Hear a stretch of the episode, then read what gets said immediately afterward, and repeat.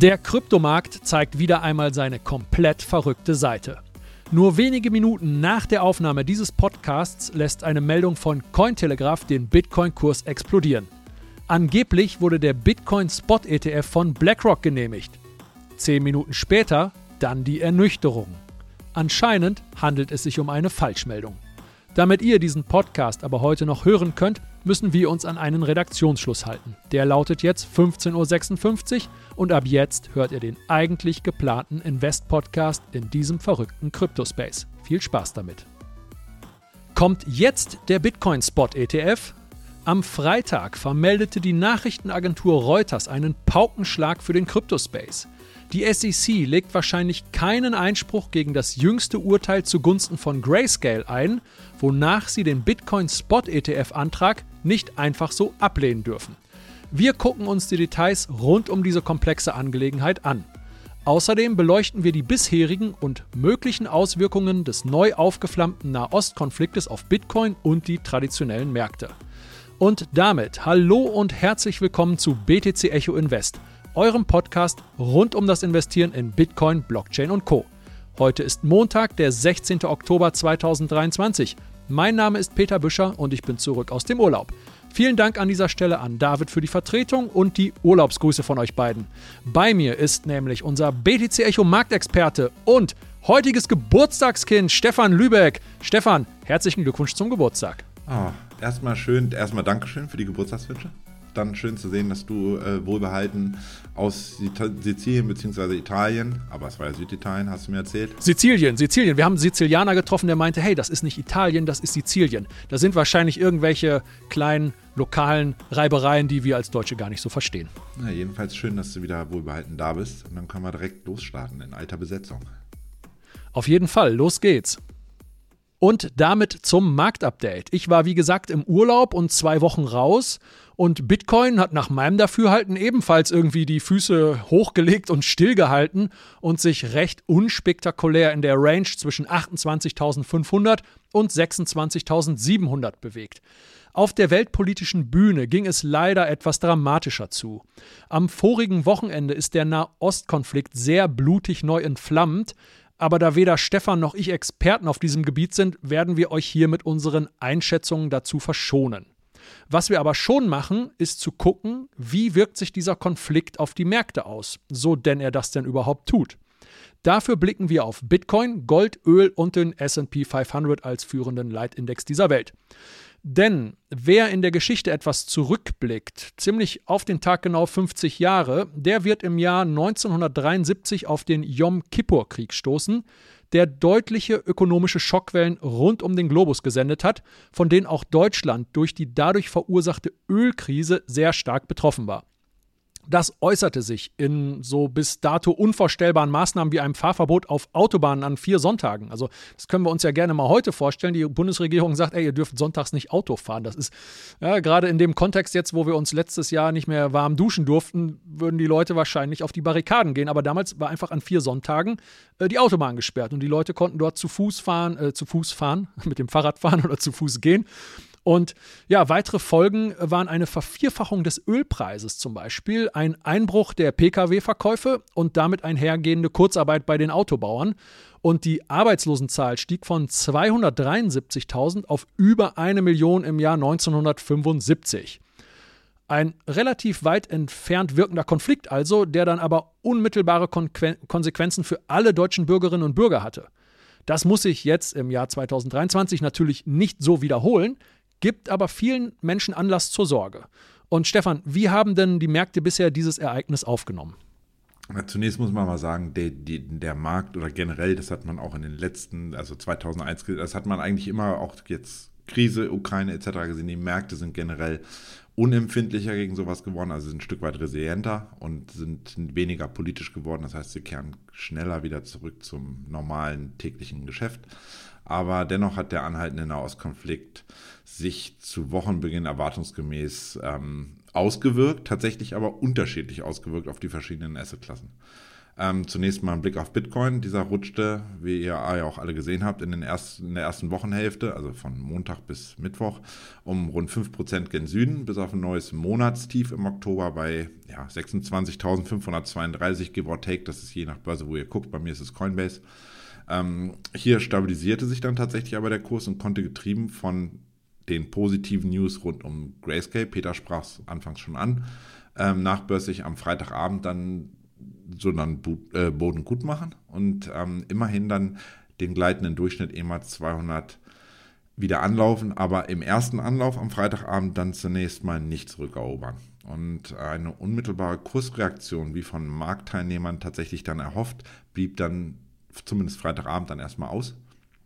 Erst kurz vor Wochenschluss tatsächlich. Ähm, in den frühen Morgenstunden. Ich äh, kam gerade zurück aus meiner Bar, bimmelte es bei mir dann auch äh, und die ersten Alarme kamen rein, dass dann Bitcoin dann hat, äh, tatsächlich sich zunächst in Richtung 27.200 erholen konnte, also den EMA 200 und auch den EMA 50 auf Tagesbasis dann zurückeroberte.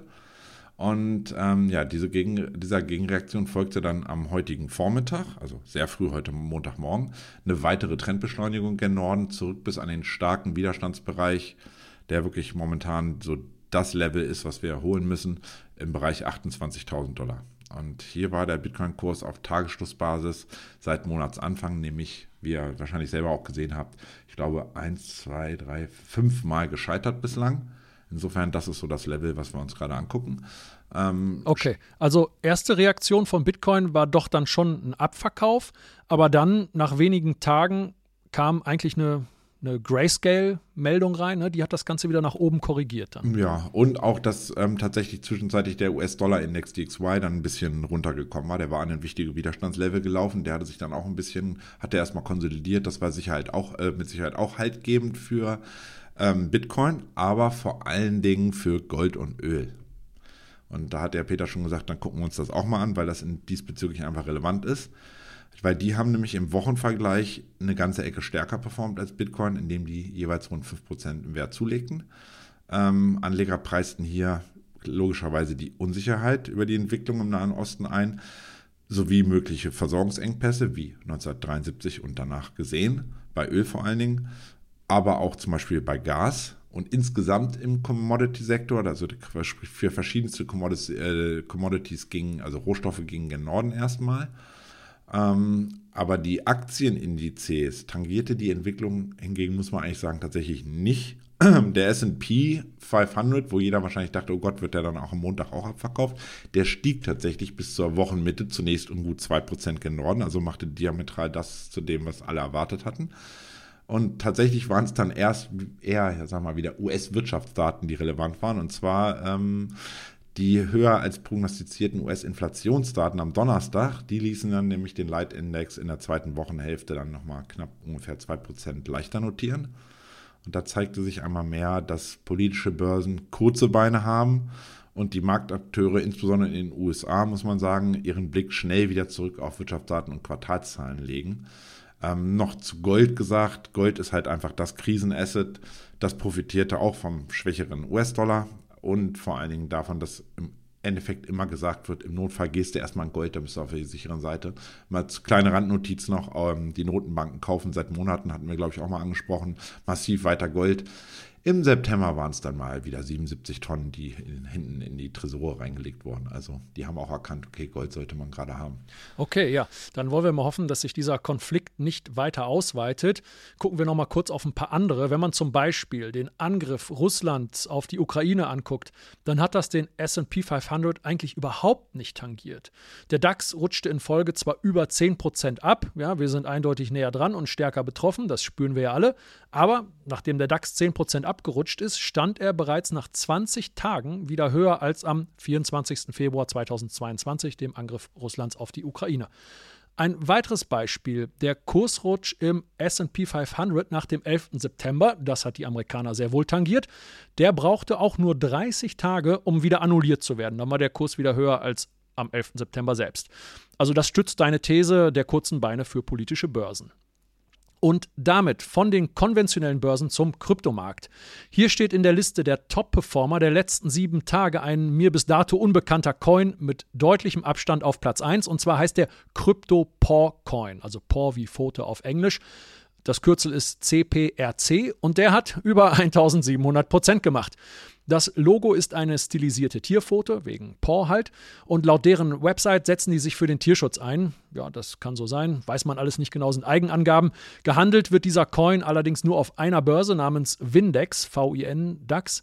Davon hat selbst Stefan noch nichts gehört. Und das Handelsvolumen der letzten 24 Stunden beträgt magere 1,6 Millionen US-Dollar. Da sind solche extremen Anstiege von 100, äh, 1700 Prozent natürlich leicht zu erzeugen.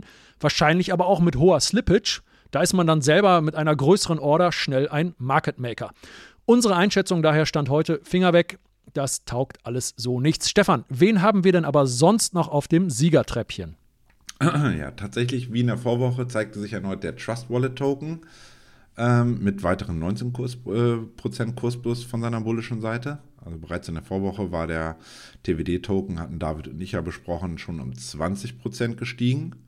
Insofern, der Wallet-Anbieter scheint momentan zur Erholung anzusetzen. Ähm, ebenfalls zweistellig zulegen kann der Rollbit Coin, RLB, des Online-Casino-Anbieters Rollbit, der gleichnamigen, äh, nach seiner abgeschlossenen Korrektur zurück auf 8 Cent Ende September. Da hatten Peter und ich auch ziemlich genau, glaube ich, sogar das Tief fast gecallt in einer Sendung. Ich glaube, das war in der letzten Sendung, bevor du in Urlaub gegangen bist, war das. Ähm, da stand er nämlich um 9 Cent. Da haben wir tatsächlich sogar gesagt, das könnte jetzt womöglich dann tatsächlich so mal der Boden gewesen sein. Konnte RLB nämlich tatsächlich ausgehend von diesem Niveau zuletzt wieder an Boden gut machen und in den letzten sieben Handelstagen dann um weitere 15% zulegen. Auf Platz 3 folgt, naja, eigentlich, ich berichte da ungern drüber, aber müssen wir, der Komplettierung halber, Bitcoin Satoshis Vision, BSV, äh, mit 13% Wertzuwachs. Ja, BSV profitiert hier vermutlich einfach mal von der Erholungsbewegung von Bitcoin in den letzten 24 Handelsstunden, weil ein Großteil seiner 13 Prozent hat er tatsächlich auch in den letzten 24 Stunden gemacht, ungefähr 10 Prozent davon. Ähm, ja, generell kann man sagen, nach einer extrem bärischen Vorwoche, David und ich hatten das ja thematisiert, wo, glaube ich, nur fünf Coins überhaupt ein Plus aufwiesen im Wochenvergleich, erholt sich der Altcoin-Sektor insgesamt etwas von seiner letztwöchigen Schwäche. Immerhin aktuell Stand, Montagnachmittag sind immerhin 15 Altcoins ähm, mit einem Kursplus von mehr als 5% in der Liste zu finden. Ja, ich glaube, da beziehst du dich aber auch immer auf die Top 100, ne? Also Korrekt. davon die 5 oder 15, ne? weil sonst gibt es natürlich deutlich mehr als 15 Altcoins, die irgendwo mal mehr als 5% gemacht haben.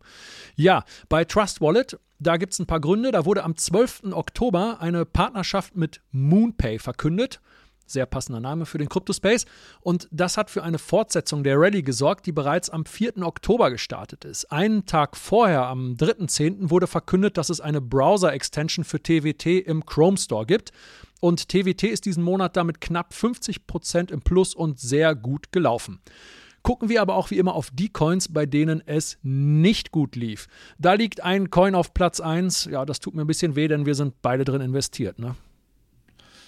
Ja, aber wie gesagt, perspektivisch immer investiert. Es, wir wissen ja immer, traden und investieren, das sind zwei Paar Schuhe.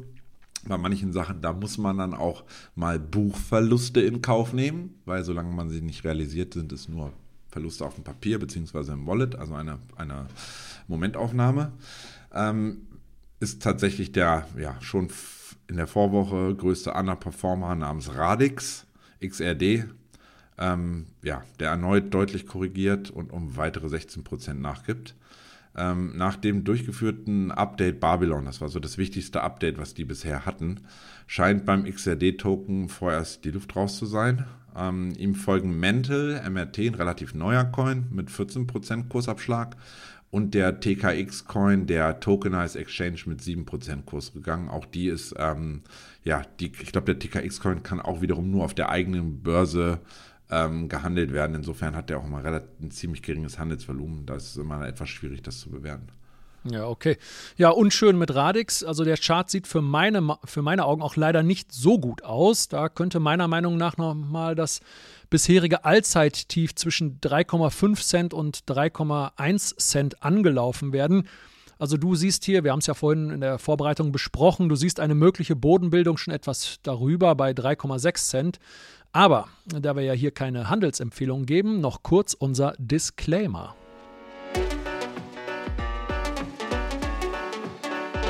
Achtung, dieser Podcast stellt keine Anlageberatung dar. Alle Aussagen dienen lediglich der Information und spiegeln die persönlichen Meinungen unserer Redakteurinnen und Redakteure wider. Und jetzt zu unserem Hauptthema. Freitag kam es nach Börsenschluss an der Wall Street noch zu einem Paukenschlag im Kryptomarkt. Und zwar vermeldete die Nachrichtenagentur Reuters, dass die SEC keine Berufung gegen das Urteil einlegen wird, welches besagt, dass die Ablehnung des Antrags von Grayscale für einen Bitcoin-Spot-ETF unrechtmäßig war. Stefan, viele Bitcoiner jubeln schon. Kommt jetzt endlich der lang ersehnte Bitcoin-Spot-ETF? Ja, ob alle Bitcoiner jubeln, also ich höre ja, Maximalisten mögen ja ETFs generell nicht und halten davon ja gar nichts, aber ja, der Markt war in erst auch gerade so in den sozialen Medien, sagen wir erstmal po positiv gestimmt. Einige feierten das.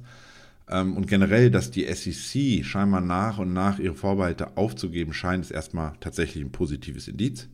Ähm, jedoch hat die SEC bis kommenden Freitag zum einen noch Zeit, andere Gründe für eine Herauszögerung der Umwandlung des Grayscale Bitcoin Trust in einen Spot-ETF anzubringen. Und dann erst nach Ablauf dieser Frist müsste sich die SEC dann im Grunde mit den Verantwortlichen von Grayscale zusammensetzen, um ja die Details, Rahmenkriterien für die Struktur des möglichen Spot-ETFs und irgendwann vielleicht mal in der Zukunft ein mögliches Launchdatum des Produkts zu besprechen und vor allen Dingen dann weitere Details, das ist der SEC wichtig, sowas wie die Custodial-Funktion genauer zu erläutern. Okay, also das klingt alles schon ein bisschen differenzierter.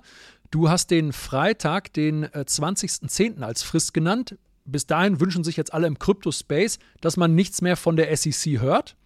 Und wenn das so eintreten sollte, ist zumindest dieser Schritt geschafft. Und dann muss die SEC mit Grayscale in die konkrete Ausgestaltung gehen, wie du gerade gesagt hast. Aber kann die SEC dann nicht am Ende doch trotzdem wieder den Antrag einfach ablehnen? Ja, das können sie. Also genaue Details zum Fortgang und möglichen späteren Möglichkeiten zur erneuten Verzögerung habe ich selbst tatsächlich nirgendwo finden können. Aber im Endeffekt bedeutet die News vom vergangenen Freitag eigentlich lediglich erstmal, dass die SEC den Antrag von Grayscale nun wahrscheinlich erneut prüfen wird und die finale Deadline, die nämlich ursprünglich am 26. Juli 2022 war, nun nicht mehr gilt, also obsolet ist. Ähm, sollte dieses dann der Fall sein und die SEC bringt bis Freitag keine neuen Einwände gegen den Grayscale ähm, Spot ETF bzw. den Bitcoin Trust von Grayscale ein und die mögliche Wandlung in einen Spot ETF, ähm, wäre dann zumindest mal ähm, Grayscale wieder im Rennen. Also im Grunde genommen hat dann eigentlich ein, ja, haben wir dann einen weiteren Anbieter wieder unter den ähm, ja, vier genannten BlackRock und Co. Und zuletzt muss man allerdings dazu sagen, hatte die SEC ja sämtliche Anträge von BlackRock, Fidelity, Van Eck und weiteren noch vor der Deadline am tatsächlich heutigen Oktober wäre der Bitwine, äh, am 16. Oktober wäre der Bitwise äh, Deadline gewesen. Morgen, 17. Oktober, wäre tatsächlich der von BlackRock gewesen. Anfang Oktober, wie ihr wisst, frühzeitig abgelehnt gehabt und damit eine finale Entscheidung weiter bis in den Januar hinausgezögert. Wir hatten ja in einer der letzten Folgen auch darüber gesprochen, dass die Deadline für ARK Invest ähm, ja am 10. Januar 2024 ist und damals schon vermutet, dass die SEC sich die maximale Bedenkfrist nehmen dürfte. Ja, okay. Grayscale ist also sehr wahrscheinlich wieder mit neuen Fristen im Rennen. Da hatte sich Reuters auf eine mit der Sache betreut äh, oder bekannte Person berufen, die da wahrscheinlich Insider-Informationen hat, dass die SEC wahrscheinlich die Füße stillhalten wird. Grayscale wäre somit wieder im Rennen. Und ansonsten ist hier dann wohl in der Tat der Spot-ETF-Antrag von ARK Invest relevant, denn die liegen vor allen anderen Wettbewerbern. BlackRock zum Beispiel hat die finale Frist erst am 15. März 2024 ja, und ARK Invest eben am 10. Januar. Und ARK Invest hat auch nochmal nachgebessert in ihrem Antrag. In dem neuesten Refiling, wie es dann heißt, in dem neuesten Refiling ihres Antrags wurden fünf weitere Seiten angehängt, die Bezug auf SEC-Bedenken zum Beispiel zum Stromverbrauch, einer möglichen Codeänderung bei Bitcoin und der Verwahrung der physischen Bitcoins nehmen. Da hatte die SEC Bedenken und ARK hat nochmal nachgebessert. Aber rein theoretisch könnte die SEC dann am 10. Januar immer noch den Antrag von ARK Invest final ablehnen und den von BlackRock am 15. März. Ja, und dann ist es das erstmal gewesen mit Spot-ETFs für Bitcoin, oder? Ja, also prinzipiell könnten sie, selbst wenn alles abgelehnt wäre, könnten sie dann nochmal komplett neu feilen, aber dann kannst du ja überlegen, wie lange das dann in Jahre hinaus dann so gesehen dann wieder nochmal dauern könnte. Ähm, aber generell hast du recht mit Herrn Gensler, wir mögen ihn alle, ist vieles möglich und wir wissen, ähm, ja, die Bedenken und Einwände müssten dann zumindest mal im Januar schon wirklich konkreter begründet sein, weil man sieht, äh, diese pauschale Ablehnung des äh, Spot-ETFs, beziehungsweise der Wandlung bei Grayscale wurde ja auch von dem Gericht irgendwie ähm, ja, als unrechtmäßig erklärt. Und insofern müssen sie dann wirklich schon mal Tacheles mit Details kommen, warum sie denn wieder dagegen wettern. Ähm, spannend ist diesbezüglich ja dann auch, ähm, hatten wir auch mitbekommen, war, ich glaube, es zwei, drei Wochen her, dass Gensler in seiner jüngsten Anhörung vor dem House Financial Services Committee nämlich tatsächlich eingestehen musste, dass BTC ja nach dem Howey-Test keine Security sei. Er aber dennoch in seiner allglatten Art, muss ich mal sagen, die Asset-Klasse von Bitcoin trotzdem trotz mehrfachen Nachfragen des Vorsitzenden Patrick nicht näher spezifizierte, obwohl dieser klar anmahnte, dass Bitcoin wie es auch die CFTC wohlgemerkt, also eine andere Behörde in den USA, bewertet, eine Commodity sei. Ja, und Gensler und seiner Behörde immer weniger Spielraum für eine Ablehnung zu geben, war dann ARK Invest ja auf die Bedenken bei der letzten Ablehnung eingegangen und hatte unter anderem die, äh, die SEC-Vorbehalte bezüglich der Art der BTC-Verwahrung im Refiling dezidiert thematisiert. Ja, das gerade von dir erwähnte Commodity-Eingeständnis von Gensler, das war ein kleines Highlight für die Krypto-Community. Für mich stellt sich die Frage nach der Ablehnung oder der Zulassung eines Bitcoin-Spot-ETFs am Ende wie ein Kampf zwischen den größten Vermögensverwaltern der Welt, also BlackRock auf Platz 1 und Fidelity auf Platz 3, und Gary Genslers SEC dar. BlackRocks Track Record für genehmigte ETF-Anträge liegt ja, wie bereits hier im Podcast besprochen, bei 575 zu 1. Also insgesamt haben sie 576 Anträge gestellt und nur einer wurde abgelehnt. Und ich denke nicht, dass die sich jetzt die Suppe versalzen lassen wollen, zumal ja auch Larry Fink, der CEO von BlackRock, bereits deutlich Stellung pro Bitcoin genommen hat, mit Aussagen wie, dass er in Bitcoin die Digitalisierung von Gold sieht und Bitcoin als internationalen Vermögenswert adelt. Das muss man aber auch ganz klar als das sehen, was es in meinen Augen ist, das ist eine Werbekampagne für ein weiteres Produkt im BlackRock-Portfolio, das er an so viele Menschen wie möglich verkaufen möchte. Daher dieser plötzliche Sinneswandel von der Ablehnung von Bitcoin hin jetzt zu der Befürwortung. Ja, also tatsächlich denke ich, wenn man das so ein bisschen, man, wie gesagt, man müsste sich durch Seiten über Seiten da von diesen Anträgen wählen, ähm, wühlen, dass sich aber die Filings der großen Anbieter zumindest, du hast sie genannt, Fidelity und BlackRock, äh, nahezu gleichen dürften. Und daher die SEC, um ja auch Chancengleichheit zwischen den Anbietern zu wahren und den großen Anbietern aus dem TradFi, also dem Traditional Finance, namentlich die beiden primär, ähm, die Chance zu geben, ihr Produkt dann auch zeitgleich zu ARK Invests ähm, ETF-Antrag zu launchen. Womöglich bereits dann tatsächlich vor der Deadline am 10. Januar könnten sie das dann durchwinken oder aber alle gleichzeitig wie zuletzt Anfang Oktober final ablehnen. Das war nämlich auch, also die hatten ja im Grunde genommen Zeit bis jetzt Mitte Oktober, haben dann aber schon das vorgezogen um zwei Wochen, haben es Anfang Oktober bereits alle komplett, ich glaube sieben Stück waren es, haben sie insgesamt dann abgelehnt äh, innerhalb von ein paar Stunden. Und ähm, ja, könnten im Grunde genommen das auch im Januar wieder oder sogar eher, vielleicht vor dem, sogar vielleicht Mitte, Ende Dezember noch tun wenn sie denn tatsächlich treffende und rechtlich wasserdichtige Begründungen für eine Ablehnung finden. Ähm, meiner Meinung nach könnte einer der Gründe für eine finale Ablehnung tatsächlich, und ich weiß, dass es eine Bedenken von Herrn Gensler ist, ähm, die Manipulation des Bitcoin-Kurses auf Krypto-Exchanges wie Binance sein. Ja, okay. Das würde dann auch erklären, warum gerade in den USA in den letzten Monaten so hart gegen Binance und sogar gegen das US-börsennotierte Unternehmen Coinbase vorgegangen wurde. Das sieht ein bisschen so aus, als ob die nur Börsen wollen, die nach SEC-Standards auch voll durchreguliert sind, wenn sie dann dem Druck der TradFi, also der traditionellen Finanzbranche, nach einem Bitcoin-Spot-ETF irgendwann nachgeben müssen. Ja, also tatsächlich muss ich sagen, trotz meines persönlichen Wunsches, dass wir einen Bitcoin-Spot-ETF bekommen, auch gerade damit mehr Leute Zugang zu haben, die vielleicht auch die technischen sozusagen Vorbehalte gegenüber dem Direktinvestment in Bitcoin so ein bisschen scheuen oder auch deswegen einfach nicht investieren, dass die eine Möglichkeit haben, via ETF ähm, dennoch daran zu partizipieren. Ähm, kann ich muss man sagen, die Vorbehalte und Ängste der SEC ähm, insbesondere bezüglich einer Kursmanipulation tatsächlich ein Stück weit nachvollziehen. Um es vielleicht mal einfacher zu erklären, bevor es jetzt heißt, was erzählt der Stefan dann auf einmal da. Ein ETF auf den DAX, einfach gesagt den deutschen Leitindex, hätte damals bei seiner ersten Zulassung mit Sicherheit auch Probleme gehabt, eine Zulassung zu bekommen, sollten die Kurse von VW, Siemens, BASF und Co nicht nur auf Cetra in Frankfurt, also der regulierten Börse, basieren, sondern von irgendwelchen unregulierten und in ominösen Ländern angesiedelten Börsen mit beeinflusst und damit auch womöglich manipuliert werden können.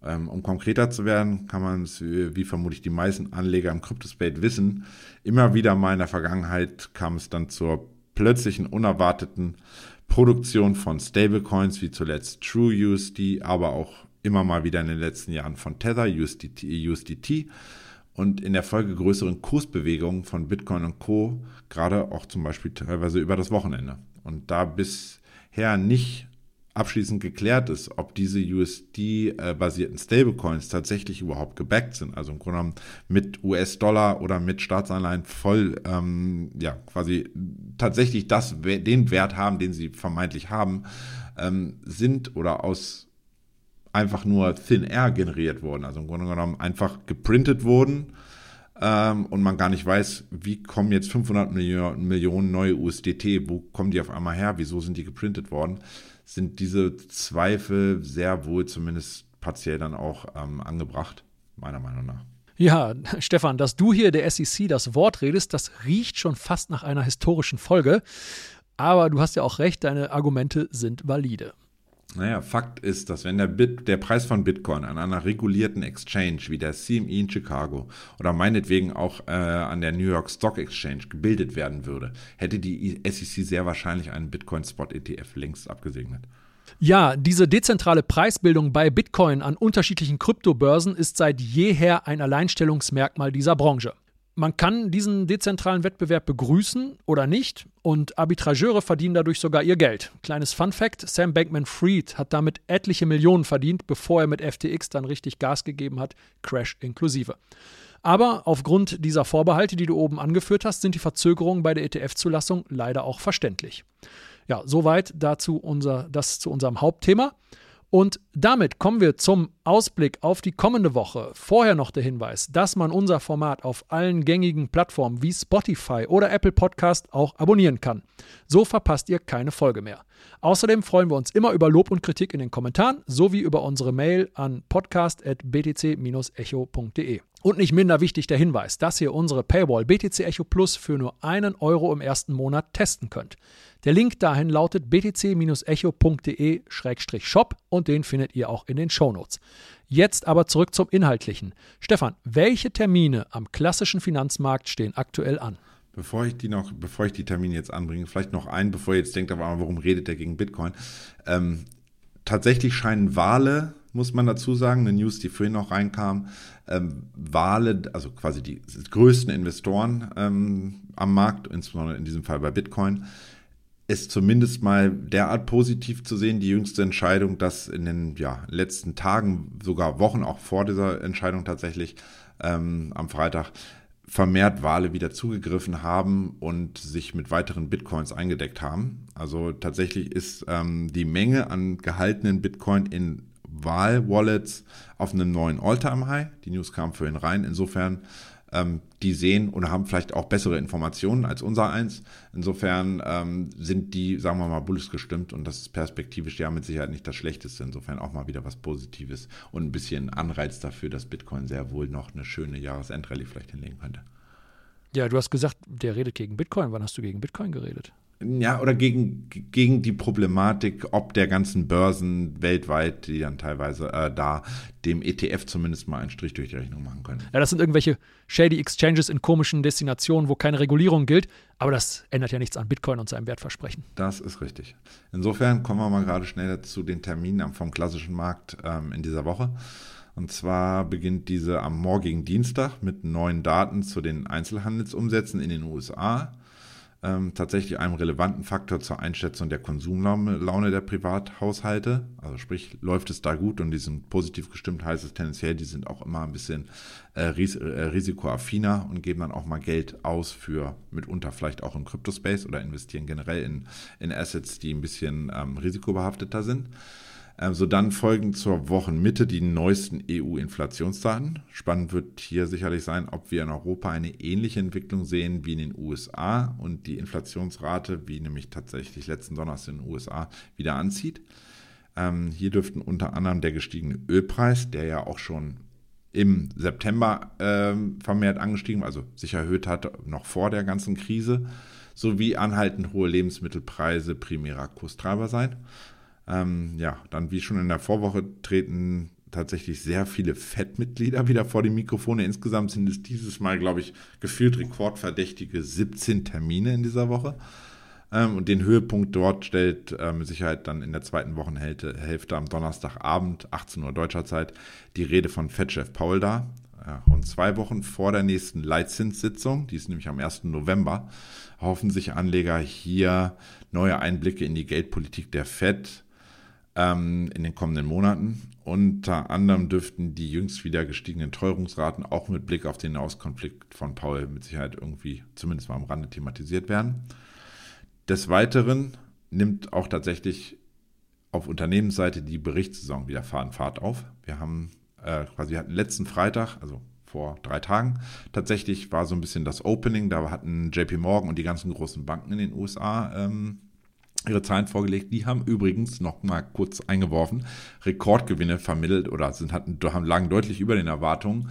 Oh Wunder, oh Wunder, die verdienen natürlich prächtig durch die ähm, gestiegenen Leitzinsen, weil sie sich das schön alles einheimsen können, weil sie in den Geldmarkt investieren und sie geben das dann aber netterweise natürlich nicht an die Kunden weiter, die immer noch mit ökeligen 0,5% Tagesgeldkonten daherlaufen. Also die haben eine ordentliche Marge, die, da, die sie da gerade kassieren.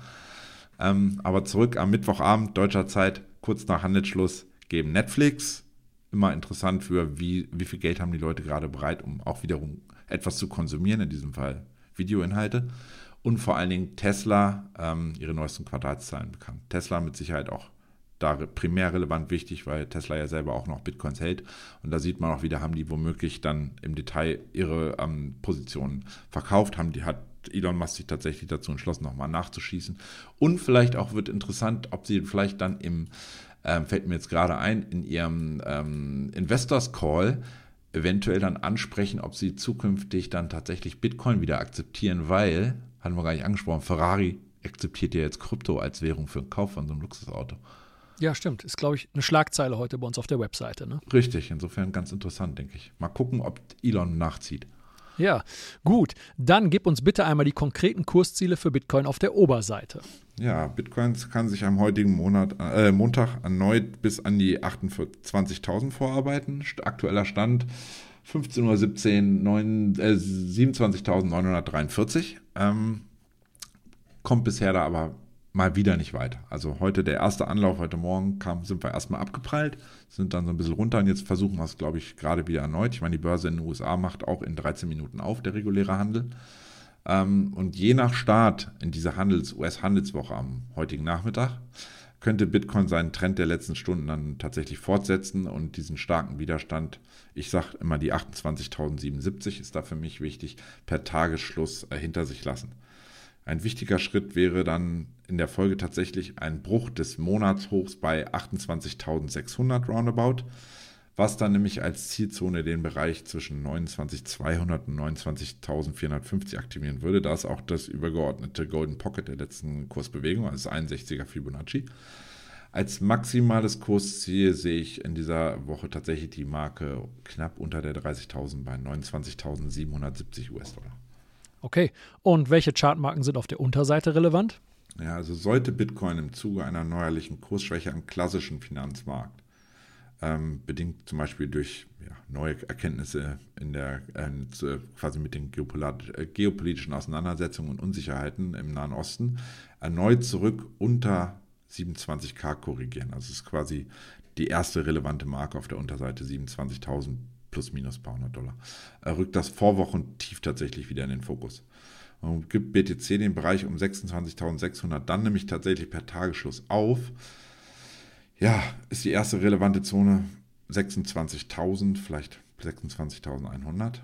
Ähm, und hier dürfte es tatsächlich eine erste Richtungsentscheidung geben, denn stabilisiert sich Bitcoin hier nicht und gibt so dann diese 26.000 Marke nachhaltig dann ebenfalls auf, dürfte sich die Korrektur bis an die Unterkante der Handelsrange der letzten sechs Wochen bei ungefähr ja, 25.300, 200 ausweiten.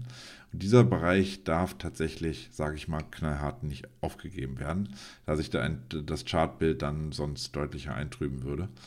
Ähm, und ich sehe tatsächlich die Zone knapp oberhalb der 25.000 vorerst als maximales Kursziel auf der Unterseite an. Okay, und damit kommen wir zu unserer Bitcoin-Wette. Beim letzten Mal, am 25. September, waren wir beide bärisch eingestellt und hatten auch die 25.000, die du gerade angesprochen hattest, im Visier. Da hat uns der Markt eines Besseren belehrt und es ging in die entgegengesetzte Richtung hoch auf die 28.500.